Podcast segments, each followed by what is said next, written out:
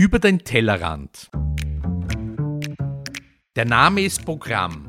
Wir beleuchten Themen aus den Bereichen Lebensmittelerzeugung, Lebensmittelverarbeitung und Lebensmittelkonsum, die uns alle bewegen. Wir fragen Experten und wir bieten Perspektiven an. Wir liefern Fakten, die helfen, eine Meinung zu haben oder zu bilden. Wir geben keine Meinung vor und bewerten nicht. Wir, das sind Ursula Riegler und Christoph Zezere und wir sind heute zu Gast bei Viktoria Eichinger. Hallo. Hallo, Vicky, dürfen wir sagen? Gerne. Wo sind wir hier? Wir sind in Pöding, das ist in der Nähe von Würmla, mitten in Niederösterreich. Eine sehr schöne Gegend, der erste Frühlingstag. Äcker, der Hof liegt auf einer Anhöhe, auf einem Hügel. Berg. Auf einem Berg, das ist ein Berg ja. sogar, okay. Du musst ja als Salzburgerin Einspruch. Einspruch ja.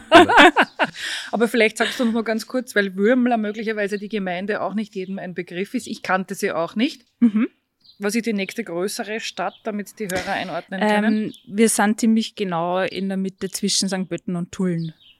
Super, danke. Und wir sitzen heraus, weil es hat fantastische 15 Grad, es ist der erste Frühlingstag. Die Sonne scheint, die Vögel zwitschern. Herrlich. Was ist dein Beruf? Ich bin Landwirtin, tatsächlich. Mittlerweile Vollzeit. Äh, ich habe den Betrieb von meinen Eltern übernommen, beziehungsweise bin gerade dabei, dass ich ihn übernehme. Das geht ja nicht so von heute auf morgen. Aber mittlerweile schon seit ja, drei, vier Jahren bin ich jetzt ganz daheim und füge mich da in die Strukturen ein und bin mittendrin, dass ich den Betrieb weiterentwickle. Hast du eine landwirtschaftliche Schule gemacht? Nein, tatsächlich gar nicht. äh, ja, ich sage deswegen auch immer, dass ich eigentlich ein bisschen Quereinsteigerin bin. Ich bin zwar aufgewachsen am Bauernhof, aber es hat mich null interessiert in meiner Jugend, in meiner Kindheit ist wirklich gar nicht. Ähm, ich habe deswegen auch klassisch AHS-Matura gemacht und bin dann studieren gegangen. Ähm, Mama und Papa wollten, dass ich dann aber doch was Solides studiere. Erzählst du uns, mit welchem Studium du begonnen hast? Ja, ähm, deswegen habe ich Marketing und Management studiert. Perfekt für die Anforderungen einer Bäuerin. Ich glaube, das ist wirklich so. Äh, ja, tatsächlich, rückblickend muss ich sagen, ich bin heilfroh, äh, dass ich zumindest äh, ein bisschen Rechnungswesen und BWL einmal mitgekriegt habe. Hast du in Wien studiert? Nein, ich habe auf der FH in Wieselburg studiert. Mhm. Genau. Und dort war ähm, mein Schwerpunkt damals äh, Energie- und Rohstoffwirtschaft. Und ähm, habe damals dann gemerkt, äh, das ist eigentlich gar nicht so weit weg von dem, was auf so einem Bauernhof oder mit den Themen, die, sie, die man sich am Bauernhof beschäftigen muss. Und bin dann über das Studium eigentlich wieder, ja, oder ist das Interesse am örtlichen Betrieb eigentlich wieder gewachsen. Aber auf der FH damals schon totaler Wert auf das Thema Nachhaltigkeit gelegt worden ist und auf Kreislaufwirtschaft, egal in was für einem Bereich. Und da ist mir dann halt bewusst worden, eigentlich alles, was ich da so theoretisch lerne, äh, die ganzen Punkte, die einem da so als wichtig erscheinen, ähm, da kann ich daheim ganz schön was anwenden und ja, die Landwirtschaft ist in diesen Themen einfach oder kann ein großer Hebel sein, wenn es um, um zukunftsfitte Entwicklungen in dem Bereich geht. Genau. Und bin halt dann nach meinem Bachelorstudium, habe ich mir dann gedacht, ja okay, aber ein bisschen landwirtschaftliche Fachausbildung brauche ich doch und bin dann nur auf die BOKU. Und ja, dann während der Zeit aber auf der BOKU daheim einfach schon quasi mit eingestiegen und geschaut, dass ich die Praxis nachhole, die halt äh, die Jahre davor verweigert habe. Also eine doppelakademische Bäuerin. Ja, Diplomarbeit müssen wir erst auch geben, gell? Also. Aber das heißt, wenn man dir zuhört, die FH Wieselburg hat irgendwas richtig gemacht, die hat auch einen sehr guten Ruf mhm. und hat einen sehr großen, glaube ich, agrarisch oder sehr große agrarische Bedeutung auch. Oder eben für mich so ein bisschen in der Wissensvermittlung, mhm. oder? Oder im Verknüpfen von Themen. wenn sie bei dir ein bisschen ausgelöst hat, offensichtlich wieder zum elterlichen Betrieb einen Bezug auch zu finden, oder? Zur also Tätigkeit oder halt einen eigenen Zugang zu finden, oder? Ähm, ja, einen eigenen, beziehungsweise ich glaube, was ähm, da ausschlaggebend ist oder war bei der Ausbildung, ist dieses ähm, interdisziplinäre Denken und systemübergreifend. Und das kannst du einfach perfekt auf Landwirtschaft anwenden heutzutage. Also nicht nur heutzutage, Landwirtschaft ist ein total umfassendes Gebiet. Ähm, sehr komplex, oder? Sehr komplex. Äh, tatsächlich im wahrsten Sinn des Wortes systemübergreifend äh, und auch interdisziplinär. Also das, und irgendwie diese, diese Kompetenzen, auf die ist da total Wert gelegt worden in der Ausbildung. Und ähm, wenn man dann mal in diesen Mustern zu denken beginnt, dann sieht man Bauernhof auf einmal ja ganz anders wieder und, und lernt den anders zu schätzen. Thema Bauernhof. Kannst du uns ein bisschen was über euren Hof erzählen? Welche Größe der ungefähr hat? Welche Tiere da sind? Ja, also wir sind eigentlich ein klassischer, gemischter bäuerlicher Betrieb, der da in der Gegend, ja, also klassisch für die Gegend.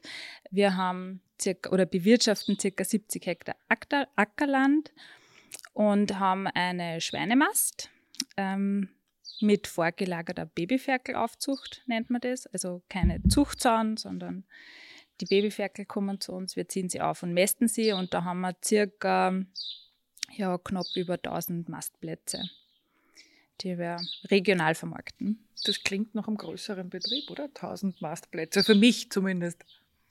Ja, also das ist immer so in der Landwirtschaft oder gerade speziell in der Viehhaltung, dass Zahlen ähm, sehr abstrakt sind und die für die Branchen, also wenn man branchenfremd ist, man die einfach nicht einordnen kann, tatsächlich ist das, würde ich sagen, eher ein mittelständischer Betrieb. Ähm, ein Betrieb, den äh, meine Eltern beide im Vollerwerb führen haben können. Ähm, das ist ja dann auch immer bei so, wenn man von Größen spricht, ähm, auch wichtig zu wissen, wie der Betrieb im Vollerwerb von einer, zwei Personen geführt oder vielleicht nur von einer oder nur im Nebenerwerb. Also das ist immer, ja, und jetzt seid ihr aber relativ. drei. Ihr seid eigentlich drei, zwei Generationen. Genau, genau. Jetzt sind wir eigentlich zu dritt. Oder zu viert, ich weiß es nicht.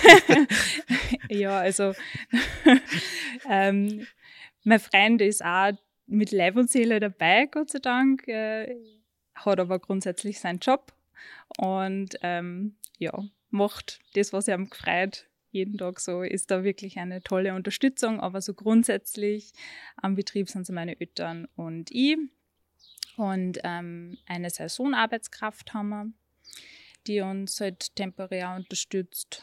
Immer wenn ein bisschen so die Spitzen, die hoch, also die, die Arbeitsspitzen sind. Genau. Äh, 70 Hektar hört sich nach enormer Fläche an. Das ist zu dritt bewirtschaftbar. Ja, also das ist tatsächlich gar nicht so riesig. Also ich bin da jetzt ehrlich gesagt nicht so fit, was die österreichischen Verhältnisse mit den Flächenausstattungen bei den Betrieben angeht, aber ähm, ich kann es nur so aus meiner persönlichen Erfahrung und aus dem Umfeld sagen. Also das ist so, ja, wie gesagt, zu dritt absolut gut machbar. Es gibt Gott sei Dank Traktoren. Und, und die 70 Hektar dienen der Produktion des Futters. Genau. Also ein Großteil ist äh, für die eigene Futterversorgung von den Schweinen. Ähm, aber aufgrund, weil man halt auch Fruchtfolge etc. machen muss, kann man nicht jedes Jahr 100% nur äh, Futterfrüchte anbauen. Und auch damit man ein bisschen unabhängiger wird, versucht man da ein bisschen auch Marktfrüchte, sagt man da im Jargon, mit einzuplanen. Das heißt, in unserem Gebiet ganz klassisch die Zuckerrübe, weil wir sind ja in der Nähe von Tulln und von der Zuckerfabrik die hat bei uns einfach auch einen hohen Stellenwert in der ganzen äh, Betriebsstruktur. Das heißt, die baut sie an und verkauft sie aber an die Zuckerfabrik. Genau. Mhm. genau. Seid ihr in der Futtermittelerzeugung komplett autark? Gelingt das oder müsst ihr was zukaufen? Komplett autark sind wir nicht. Ähm, wir kaufen beispielsweise Gerste zu, weil die äh, bei uns einfach nicht so gut in unsere in, in unseren Kreislauf einpasst, auch von den, von den Schlägen her, von den Feldstücken her. Ähm, die kaufen wir aber von einem bekannten Bauern aus der Gegend zu. Ähm, was den Mais angeht, das ist ja Hauptbestandteil von unserem Schweinefutter. Da sind wir annähernd gut eigenversorgt. Kommt ein bisschen immer aufs Jahr drauf an, wie die Ernten sind etc. Ähm, aber ja, damit man da ein bisschen einen Puffer hat, kaufen wir auch von ähm, zwei befreundeten Bauern aus der Gemeinde äh, jeweils ein paar Hektar im Jahr zu. Denen ist, also für sie ist in Ordnung, weil es sind viellose Betriebe und wir können es gut verwerten. Und ja. Wir sprechen aber über einen klassischen, konventionellen Betrieb hier. Ja, richtig. Also wenn man in den Kategorien so denken möchte, dann kann man sagen, klassischer, konventioneller Betrieb. Wir haben ja in unseren ersten beiden Folgen, wenn ich da gleich einhaken darf, Christoph, von der Frau Gerner sehr viel gelernt über Schweinehaltung grundsätzlich, weil wir beide ja nicht Wissende sind und einfach viele Fragen gestellt haben. Und wenn du jetzt sagst, ähm, sozusagen in diesen Kategorien oder Unterscheidungen, wie würdest du denn das beschreiben? Weil wir von außen natürlich, also außerhalb der Landwirtschaft, wir oder jeder andere wahrscheinlich auch, der nicht aus der Landwirtschaft kommt, ja immer dankbar Wissen nimmt irgendwie. Wir kennen uns ja nicht aus. Wir sind Konsumenten, aber mehr wissen wir de facto nicht. Wie würdest du beschreiben eure Haltungsform oder Formen möglicherweise am Hof? Naja, also die Haltungsformen, ähm, da müssen wir da, damit anfangen, dass wir am Hof drei unterschiedliche Haltungsformen bei den Schweinen haben. Das ist einmal Vollspalten, einmal Teilspalten in einem Außenklimastall und einmal haben wir einen ähm, Teilspalten mit Stroh eingestreutem Auslauf. Ähm, ja. Sind das diese, unterschiedliche Rassen oder ist das immer die gleiche Rasse? Nein, es ist immer die gleiche Rasse, ähm, also die gleiche Züchtung das hat sich halt einfach entwickelt, weil das ein Betrieb ist, der halt über Generationen gewachsen ist. Und so sind auch die Haltungsformen ein bisschen abgebildet bei uns am Hof. Und ähm, ja, also der Vollspalten ist natürlich eine, eine konventionelle Haltungsform, die sie halt einfach vor 40 Jahren, bin ich jetzt nicht ganz sicher, war das so State of the Art. Und die Oma und der Papa haben sich immer gefreut, dass dass es auf einmal Fußspalten gegeben hat und, und es dementsprechend leichter geworden ist mit, also hinsichtlich Hygiene und, und Handling und Management. Und das ist halt dann einige Jahre gut gegangen und dann ist halt ein bisschen so ein, ein Entwicklungsschub gekommen in der Branche und meine Eltern haben dann einen sogenannten Außenklimastall gebaut, der auf einer Seite komplett offen ist aber noch keinen Auslauf hat. Also das ist einfach nur eine geöffnete Längsseite. Wie ist das damals entstanden? Also woher kam die Anregung, das zu tun? Weil das wird ja nicht sehr verbreitet gewesen sein, nein, oder der Außenklimastall? Nein, es war damals gar nicht verbreitet. Ich glaube, das ist nämlich auch schon 17 Jahre her. Also das war eigentlich nur in der Phase, wo beispielsweise auch Fußspalten gefördert worden ist und das einfach nur immer das Nonplusultra war. Ähm, meine Eltern haben aber einfach, ähm, glaube ich, damals schon sie gedacht, okay, das kann nicht so letzter Stand der Dinge sein. Und so wie in jeder Branche entwickeln sie die Dinge und ähm, man muss schauen, was sie tut. Und es gab ein paar wenige Beispiele, äh, wie man Stallungen neu gestalten kann. Ähm, und da hat einer das, das Konzept halt gefallen und sie haben es Gott sei Dank umgesetzt. Also, ja. Und die dritte Und Haltungsform? Die, genau, die dritte Haltungsform, ähm, die haben wir erst kürzlich in den letzten Jahren umgesetzt. Ähm, da war dann einfach der Anlass, dass ich zurück am Hof gekommen bin und ähm, der ehemals äh, Vollspaltenstall über 30 Jahre alt war und sowieso quasi einer eine Erneuerung gebraucht hätte, also was die ganze Innenausstattung und die, die Fütterung etc. angeht. Und ich halt dann zum Papa gesagt habe, ja, Also ich komme gern heim und ich mache gern weiter, aber wir ändern wieder was. Also Wie hat der Papa reagiert? Ja, sehr cool. er hat gesagt, passt. Bau dir deinen Stall. ja, Papa ist, muss dazu sagen, mein Papa baut sehr gerne und er baut auch sehr gerne um. Und ich bin ihm für das auch sehr dankbar. er ist leidenschaftlicher Betonierer und das, das erleichtert ähm, das Ganze. Genau. Das, das, erleichtert das absolut. Also er war, ja passt, machen wir. Und was hast du dir dann gebaut? Äh, ja, ich habe zu einem Teil von dem Vollspaltenstall einen Auslauf dazu gebaut, wo die Schweine mittlerweile ins Freie können. Da haben sie eingestreute Fläche. Ja, und einfach Zugang nach außen und ähm, zu den ganzen Klimareizen, die halt da mit dazu gehören. Darf ich da kurz einhaken? In unserem Vorgespräch, bevor wir jetzt mit dem Gespräch hier begonnen haben, hat deine Mutter erzählt, dass einige von euren Schweinen schon einen Sonnenbrand haben. Ja, richtig. Wie, wie, wie geht man denn, das haben wir nämlich jetzt schon einige Male gehört in den Gesprächen, wie geht man damit um, gerade wenn die jetzt ins Freie können? Musst du die schützen oder lernen die das? Dass die Sonne gefährlich ist für die Haut.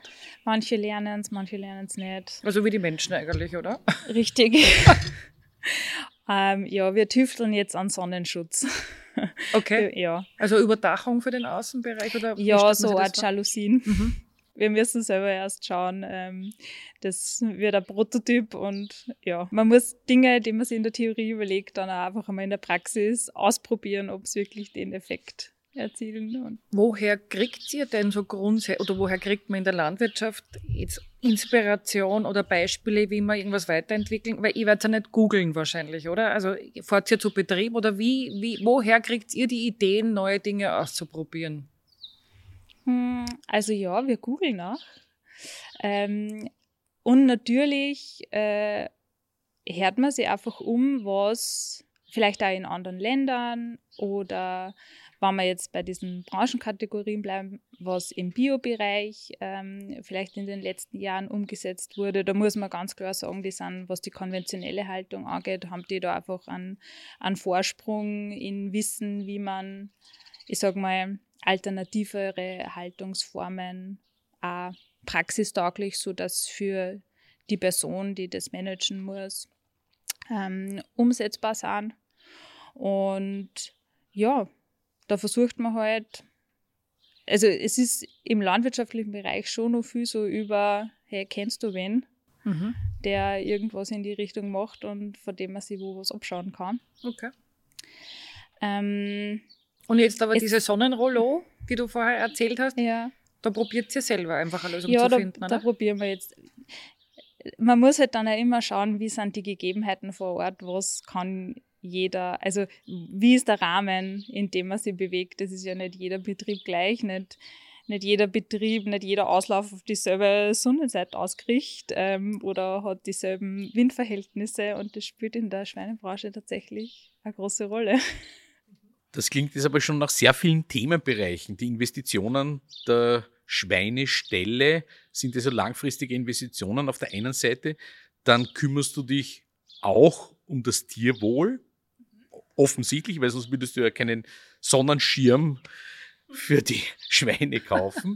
Das heißt, das sind einige Komponenten, die zusammenspielen müssen, um sozusagen den Hof zu entwickeln. Ja, äh, absolut. Also die Komponenten sind für mich ähm, in erster Linie, wie stelle ich die Zukunft am Hof vor, also mein, mein tägliches Arbeiten ähm, wie steht sie auch vielleicht die Gesellschaft und äh, meine im Endeffekt Kunden, äh, mein, mein Arbeiten oder das Arbeiten mit den Tieren vor. Wie kann ich das zusammenbringen? Und ähm, was sind vielleicht auch die Signale vom Markt? Weil was man äh, bei Investitionen nie vergessen darf im landwirtschaftlichen Bereich. Also ins Blaue hinein investieren ist halt schwierig, also generell. Ähm, und Inputs für Weiterentwicklung kommen auch einfach von extern. Und ich finde, da sind wir vielleicht so in der, in der Bubble nur ein bisschen wenig, zu wenig ähm, gehen wir auf das ein, wann da von extern was kommt, weil man da das immer ein bisschen wieder zu sehr als, als Bedrohung sieht oder als, ja, so von oben herab. Aber ähm, mein Zugang ist da wirklich, ich bin dankbar für jeden Impuls, den ich von außen kriege, weil es langfristig oder auch mittelfristig einfach als die ähm, sicherere Variante sehe, wenn ich so Aspekte gleich in eine Planung mit einbeziehen kann.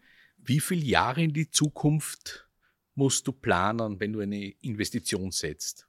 Also wenn es um so stallbauliche Geschichten geht, mindestens 15 Jahre.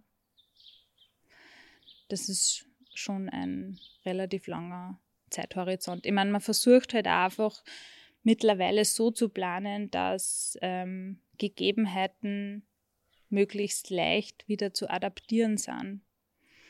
Das ist rückblickend ähm, bei so Stallungen eben auf, aus den 70er oder 80er Jahren nicht so leicht, weil da war der Sprung von, von ganz viel Handarbeit auf auf einmal ganz viel Technik, was natürlich für die Generation ein immenser Sprung nach vorne war, gefühlt. Ähm, jetzt das wieder runterzubrechen und so, so ganz spezialisierte Gebäude auch wieder einem anderen Nutzen zuzuführen oder die wieder in einer, die ein bisschen anders zu, zu äh, nutzen oder zu gestalten, ist oft gar nicht so einfach. Ähm, du hast vorhin beschrieben, eure drei Haltungsformen und es klingt ein bisschen so, als würden Sie die ja ständig weiterentwickeln, oder? Also nach Maßgabe, weil offensichtlich gibt es ja vielleicht für uns auch als nicht landwirtschaftliche Personen interessant, einen großen Gap zwischen man weiß, was man alles neu machen könnte, aber es braucht ja Investitionszeit und einen Rahmen. Also das ist ja nicht so, dass man Hokuspokus morgen einen Stall umbauen kann. Merkt ihr oder was merkt ihr bei euren Tieren in den drei unterschiedlichen Haltungsformen? Gibt es da Unterschiede am Verhalten, am, am Hunger? Ich habe keine Ahnung. Merkt, könnt ihr das unterscheiden, in welcher, aus welcher Haltungsform die Tiere kommen? Mm, also prinzipiell egal welche Haltungsform, schauen wir ja, dass äh, die Tiere bestens versorgt sind. Und abgesehen vom Sonnenbrand, den die Auslaufschweine kriegen, das ist einmal so ein offensichtliches Kriterium. ähm, jein, würde ich sagen. Ich meine, natürlich merke ich, wann, wann das Schwein noch mehr Platz hat, sich zu bewegen und noch mehr Struktur in, in der Bucht äh, und, und noch mehr unterschiedliche Klimareize hat, dass es dann tendenzieller äh, irgendwie ausgeglichener äh, über die gesamte Massperiode ist. Ähm, wobei das jetzt auch nicht hassen soll, dass es äh, den Schweinen, die jetzt keinen Auslauf haben, ähm, dass ich denen nicht genauso äh, unterschiedliche äh, Beschäftigungsmaterialien etc. anbiete und dass es denen jetzt automatisch ähm, ja nicht so äh, oder dass die jetzt nicht so entspannt wären. Ähm, Tierhaltung hat halt ganz viel auch mit dem Menschen zu tun, der die Tiere hält und nicht ausschließlich mit der Haltungsform. Ähm, und ich würde auch behaupten, wann, wann der Mensch, der, äh, wann der Mensch mit der Haltungsform nicht zufrieden ist, ähm, dann kann es auch das Tier nicht sein. Weil es ist einfach Stallhaltung oder Tierhaltung, das ist ein Kompromiss zwischen Mensch und Tier in meinen Augen und da haben beide einen Part und ähm, ja, also ich, ich ich scheue das, wenn man das versucht, isoliert zu betrachten und, und nur auf das runterzubrechen. Ich wollte noch einmal auf diesen Punkt zu sprechen kommen. Du hast von der Kommunikation gesprochen zwischen Menschen und auch vom Feedback, das du von Kunden und Geschäftspartnern offensichtlich bekommst. Wer gibt dir ein Feedback? Ganz starke Marktsignale kriege ich einfach von meinem äh, Abnehmer, von meinem Vermarkter. Ich liefere die Schweine ausschließlich an einen regionalen Schlachthof. Das ist die Firma Bergerschinken, nicht weit von da weg, circa 10 Kilometer.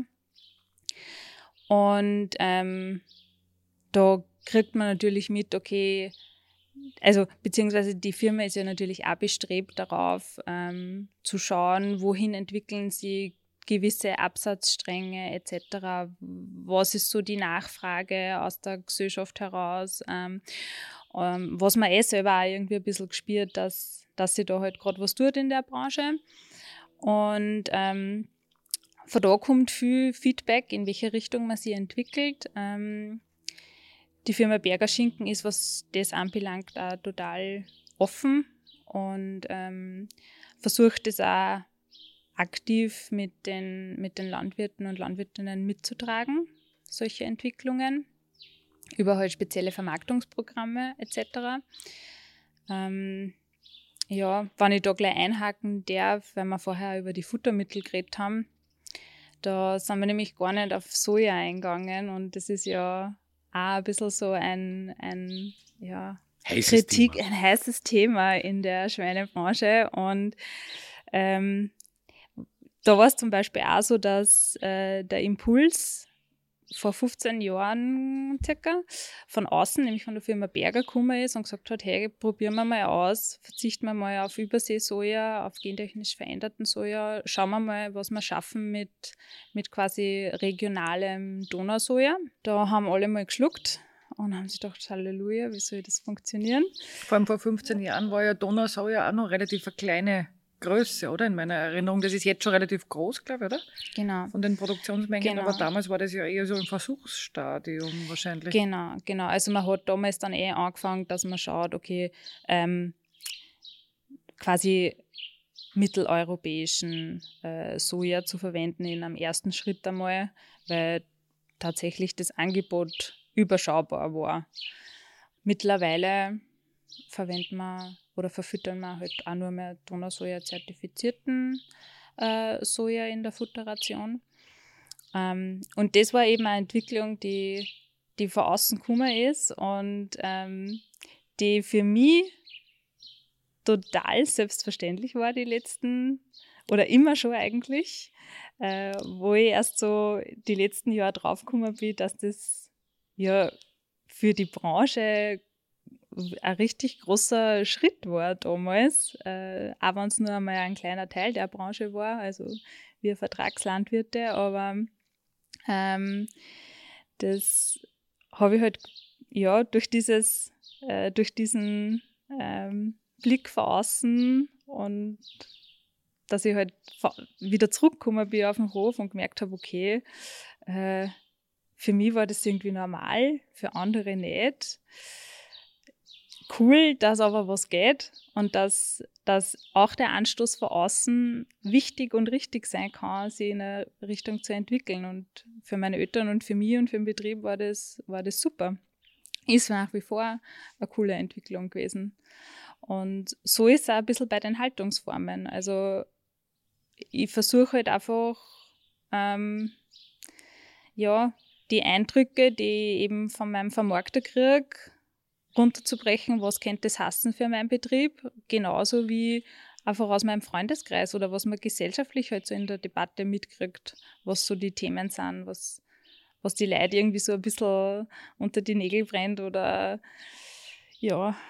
Jetzt sage ich was Provo Provokantes. Bitte. Äh, du sollst also glückliche pinke Schweinchen produzieren, die der Konsument dann sozusagen von der grünen Wiese auf den Griller haut. Schaut das so aus? ja, wenn wir an die Werbung denken, sicher, genau. Also, jein, es ist ein bisschen so ambivalent. Manchmal hat man wirklich das Gefühl, es muss so sein oder es soll so sein, wenn man dann äh, mit den mit Leuten tiefer ins Gespräch kommt, dann merkt man eh, okay, man kann sich auch auf, auf einen gewissen, auf gewisse andere Dinge einigen, die, ähm, die nicht diesem Bild entsprechen, aber die auch halt irgendwie für beide Seiten voll mittragbar sind, weil wir dürfen halt auch nicht vergessen, also wir produzieren ja jetzt nicht ähm, weil wir das jetzt hauptsächlich cool und lustig finden, sondern weil es da wen gibt, der das nachfragt und der das kaufen möchte, kontinuierlich, zu einer kontinuierlichen Qualität. Ähm, zu ja, einem möglichst niedrigen zu einem Preis. möglichst niedrigen Preis. Da muss man halt den, den, den äh, Mittelweg finden. Was, welche Ansprüche sind wie umsetzbar, in welchen Rahmenbedingungen? Ist der Preis durch das Produkt modulierbar?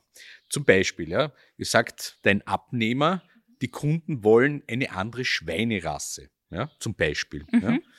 Sagst du, ja, die sind aber teurer, die kosten das Doppelte. Arbeitet man so? Ja. Äh, ja, das entspricht ziemlich genau dem, wie man arbeitet.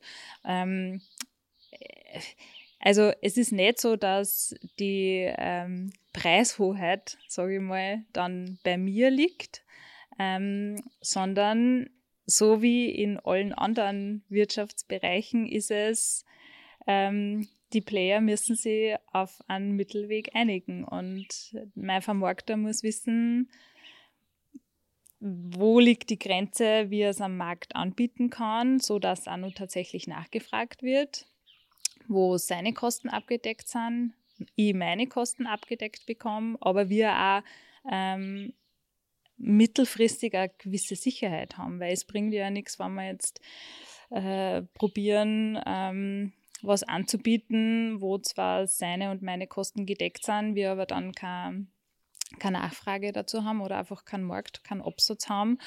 Ähm, das, das klingt ein wenig wie ein hybrider Betrieb. Produzent, Schlachter, Vermarkter, das sind eine betriebswirtschaftliche Einheit. Ja, es ist halt ähm, entlang dieser äh, Kette ist halt immer eine Wechselwirkung und immer ein bisschen so ein Spiel hin und her zwischen äh, zwischen den, den Playern. Das, das klingt bei dir oder bei deinen Erzählungen so, als wärt ihr sehr zufrieden mit eurer Partnerschaft, mit eurer Vermarktung. Mhm. Ist es ein Ries oder ist das Risiko groß, wenn man ausschließlich an einen Partner vermarktet? Mm. Das muss jeder Betrieb äh, und jeder äh, Landwirt für sich selber entscheiden. Das würde ich so pauschal äh, nicht beantworten wollen. Für mich ist einfach ein enormer ähm, Vorteil, dass ich nur einen Abnehmer habe, weil ich mich dann einfach viel besser auf das einstellen kann und ähm, ich da einfach langfristiger planen kann. Gefühlt für mich. Andere wiederum sehen den Vorteil darin, dass sie, ähm, dass sie flexibel sein können, ungebunden sein können und quasi mit dem Markt sie auch die Abnehmer quasi ein bisschen aussuchen können und da, da immer wieder mal reagieren können und, und je nachdem, wo halt gerade die Nachfrage größer ist oder der Preis vielleicht ein bisschen besser ist, absetzen können. Das ist auch, glaube ich, eine Typfrage und, und wie der Betrieb so grundsätzlich aufgestellt ist.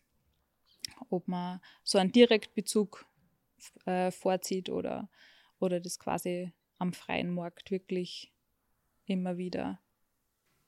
Spielen eigentlich alternative Rassen in, auch eine Rolle? Hm, ist ehrlich gesagt ein bisschen ein schwieriges Thema, weil der Österreicher und die Österreicherin ein sehr selektiver Schweinefleischkonsument, Konsumentin Was bedeutet ist. das? Äh, ja, am liebsten ganz mager und nur die Edelteile. Und das, ähm, das heißt Schnitzel, Karree, Lungenbraten und äh, alles andere am liebsten schon gar nicht und das halt möglichst mager und ähm, auf das ausgelegt sind halt auch einfach unsere Züchtungen. Also, dass wir einen gewissen gleichbleibenden Prozentanteil an Magerfleisch äh, bei den Schweinen erzielen können. Das schafft nicht jede Rasse, das schaffen die Züchtungen, bei denen es einfach Zuchtziel war. Ähm, und ja, es gibt sicher einen Markt auch für alternative Rassen oder andere Rassen, ist aktuell aber eine Nische. Wird so schnell auch kein, kein breiten Markt werden können, glaube ich, eben weil man da zu, ja, zu wählerisch sind, wir alle vielleicht Das heißt, unser Einfluss als Konsumentinnen und Konsumenten ist gar nicht so klein auf die Tierhaltung Das und haben wir schon Schweinehaltung. öfters gehabt. Gell? Ja, Ja. Das heißt, es ist gar nicht so äh, vermeintlich immer den Landwirt oder die Landwirtin zu hinterfragen oder zu kritisieren oder Fragen zu haben. Es Mhm. muss ja nicht hinterfragen sein, sondern wir sind schon recht maßgeblich beteiligt, indem wir Fleisch konsumieren. Was passiert in der Erzeugung, in der Tierhaltung? Wie, wie funktioniert sie? Welche Rassen, welche Tiere? Wie hält man sie? Wie lange, wie lang sind die Schweine bei euch am Betrieb? Ähm, ja, so circa sieben Monate. Genau, wobei wir bekommen sie ja schon mit ähm, 8 Kilo, also als Babyferkel, nach dem Absetzen, da sind sie circa einen Monat alt. Und dann sind so sechs bis sieben Monate nur bei uns, werden zuerst im Babyferkelstall aufgezogen.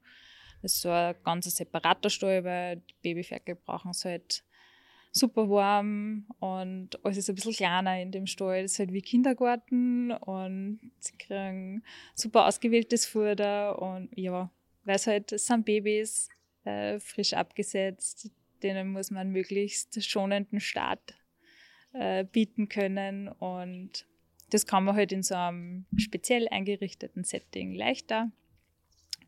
Ja, und da sind es dann circa acht Wochen und dann dürfen sie in an von die Maststelle, werden es umgestaltet und ja, da werden es dann halt bis so 120 Kilo Lebendgewicht gemästet und anschließend abgeholt.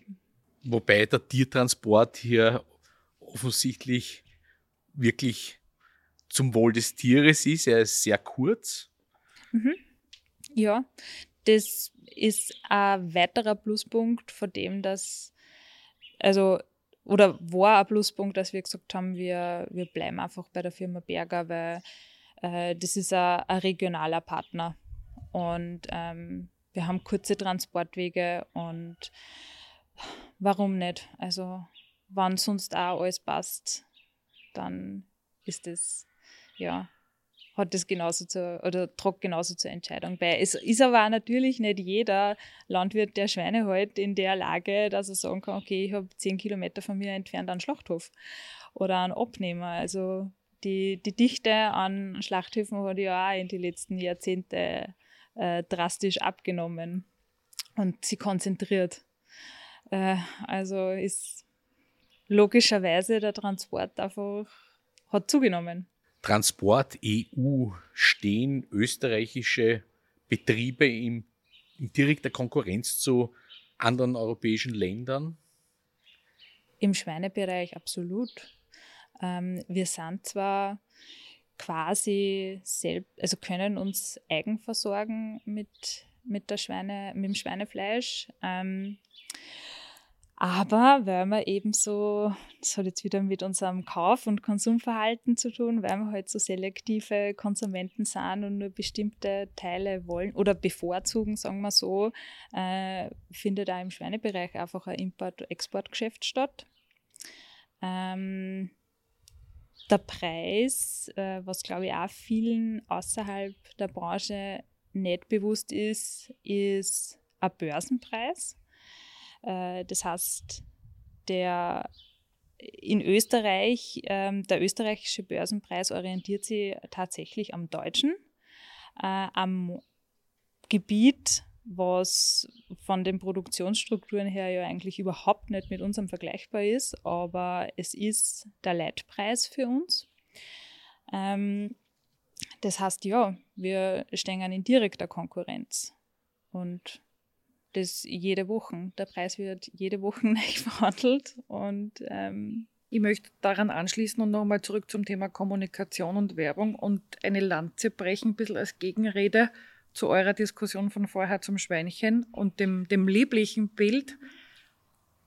Ich bin überzeugt, dass die Konsumenten schon wissen, dass Werbung überzeichnet und gerade im Thema Tierhaltung. Natürlich gibt es romantisierende Bilder, aber wenigstens gibt es überhaupt Bilder und wird es zum Thema gemacht. Sage jetzt einmal bewusst ein bisschen als Kontrapunkt zum Gespräch vorher. Braucht es vielleicht einfach mehr Kommunikation von der Landwirtschaft selber oder auch mehr Kommunikation oder Austausch? Du hast das vorher sehr schön gesagt, du lernst ja auch viel von Feedback aus ganz unterschiedlichen Bereichen. Du hörst zu und versuchst da zu übernehmen, was relevant ist für euren Betrieb.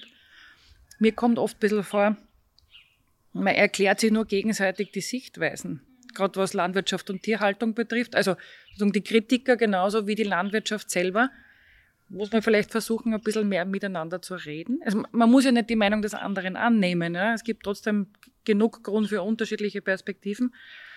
Mein Gefühl ist, wir erklären uns gegenseitig immer die Welt, mhm. sind wenig bereit aufzunehmen, oder?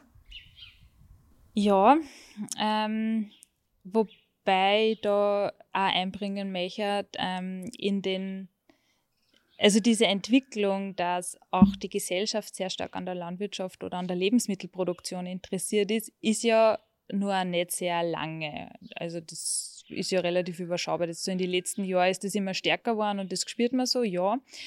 Ähm, davor habe ich den Eindruck, waren eigentlich immer ziemlich alle damit zufrieden, dass einfach produziert wird. Und es hat nicht so dieses, dieses Bewusstsein dafür gegeben, dass man äh, da ja eigentlich vielleicht auch mal mehr drüber wissen sollte, äh, um gewisse Entwicklungen steuern zu können, etc. Ähm, das heißt, de facto haben, also für meine Elterngeneration war das einfach nicht notwendig, Landwirtschaft zu kommunizieren. Sicher auch aus dem Aspekt heraus, dass ähm, da der, sage ich mal, der Generationenbezug vielleicht nur ein bisschen mehr da war. Ähm, und vielleicht auch nur jeder mal so in der Familie wen gehabt hat, der irgendwie mit Landwirtschaft zum tun gehabt hat. Und das ist halt mittlerweile eher selten. Äh, wir sind ja auch nur mehr ganz wenige aktive, aktiv Tätige in der Landwirtschaft. Ähm, unsere Arbeit hat sich auch total verändert. Früher hat man die Leute oder die, die Bauern und Bäuerinnen nur draußen gesehen.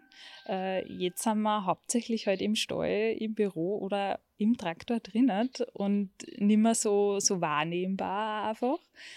Ähm, und aber dadurch, dass man halt so aus der Landwirtschaft heraus nicht gelernt hat, dass man diesen Bezug wieder herstellt, ja, sind wir halt da jetzt, stehen wir halt da jetzt vor diesen, diesen konträren Seiten, die jetzt zwar reden oder jeder irgendwie versucht, der eine, die eine Seite fragt, die andere Seite sagt, aber richtig verstehen dann sie sie noch nicht. Ist das auch Kränkung vielleicht? Du hast vorher, glaube ich, was angesprochen, ähm, so im Kontext, wenn Meinung oder Kritik von jemandem kommt, der jetzt vermeintlich kein Experte ist, tut man sich wahrscheinlich schwerer, das zu nehmen, oder? Ähm, ja, ich glaube, es ist. Ja, der erste Impuls ist natürlich irgendwie, wie kann, also wieso versucht wer etwas zu bewerten oder möchte wer was bewerten, der selber gar nicht drinsteckt.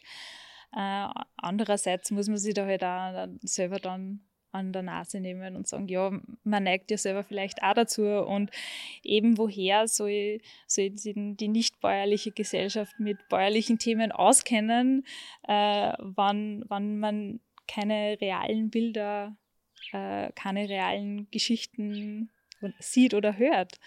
Äh, ja, also da muss man selber auch immer ein bisschen reflektieren. Aber das ist natürlich, das ist auch nicht leicht und dem muss man sich halt auch einfach einmal erst bewusst werden.